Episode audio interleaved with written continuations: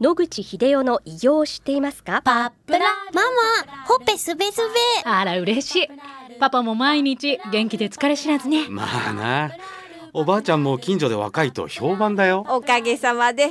おじいさんいつまでも健康で幸せですね。うん。野口英世の医師により開発されたパプラール。老化や万病のもと活性酸素を分解してあなたの健康を守ります80年のロングセラー使い続けた人が知っている安心の品質と効果。その悩みいつまで我慢しますか？まずはお試しを。お問い合わせは武蔵野製薬または東洋厚生製薬所へ。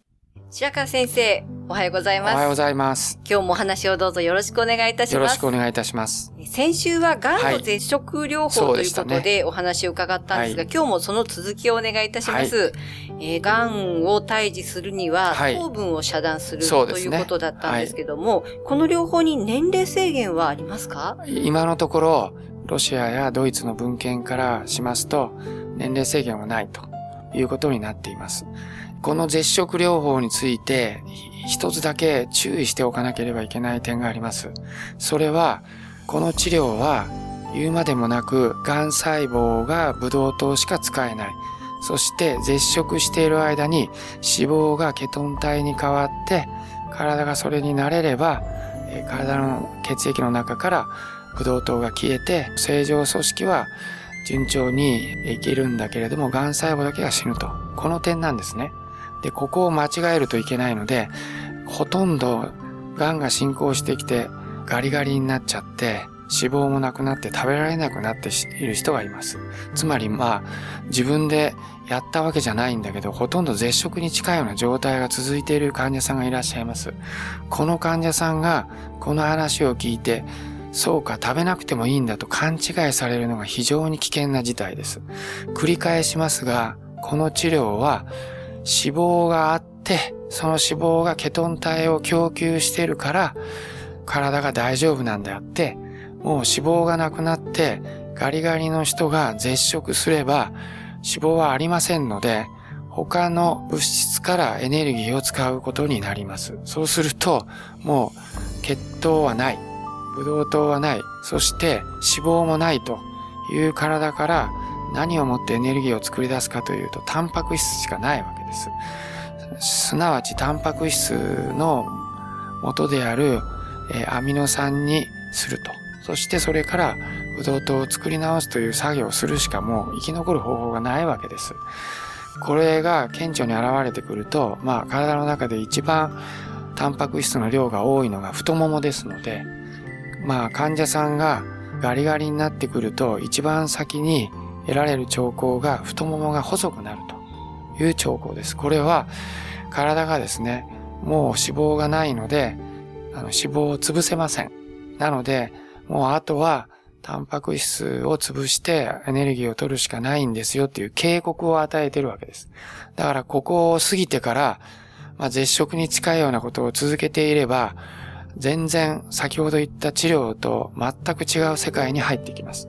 すなわち、自分の体のタンパク質を潰す。それは最後には太ももだけじゃなくて心臓とかいろんな臓器の筋肉まで使い始めますので、非常に危険な状態になります。ですので、ここを誤らないようにしないといけない。最近、あの、太った人の方が細い人よりも有利なんだということが言われていますが、その理由は今言ったように、太った人の方が脂肪で絶食できる期間が長くなりますので、その間に癌を退治することができるというわけで、まあ、ある程度ふっくらした人の方が生存率が高いというふうに変わってきた理由です。あの、この療法が紹介されているメディアが他にもあるとお聞きしたのですが、はい。はい。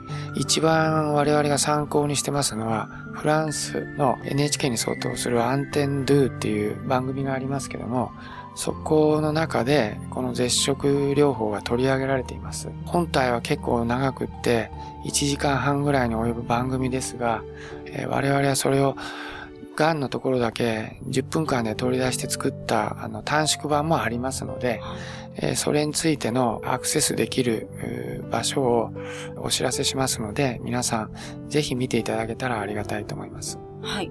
あの、それは日本語で聞くことができるんでしょうか？はい。日本語のアナウンサーが入ってます。はい。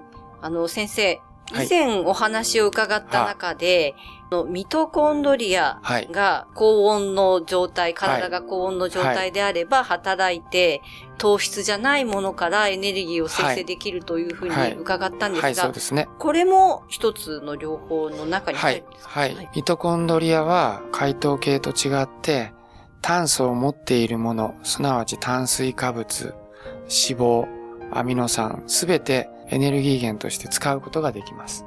それを一定のやり方で取り込んで、えー炭素のえー鎖をちぎることで、まあ、エネルギーをはい ATP に変えると。ですので、このミトコンドリアが働くときにはどうしても酸素が必要で、酸素を使っていろんな反応を起こすので、どうしてもあの、発熱すると言いますか、熱が出るので、えーミトコンドリアの周りは熱くなると言いますか、他の部分に比べてやや高い温度になると。はい。ですので、それをさらに進めていくと、まあ、ミトコンドリアがフルに活躍するようになります。温度を上げていくと。そうすると酸素も取り込みやすくなりますので、そうすると癌細胞は無理やりミトコンドリアを抑えて、無酸素の中で、えー解糖系で生きようとしているわけですが、ミトコンドリアが動き出してしまうということが分かっています。これは、癌細胞が死ぬのではなくて、癌細胞が会系だけから解糖系とミトコンドリアの両システムが動く、すなわち細胞細胞に戻ってしまうということを意味します。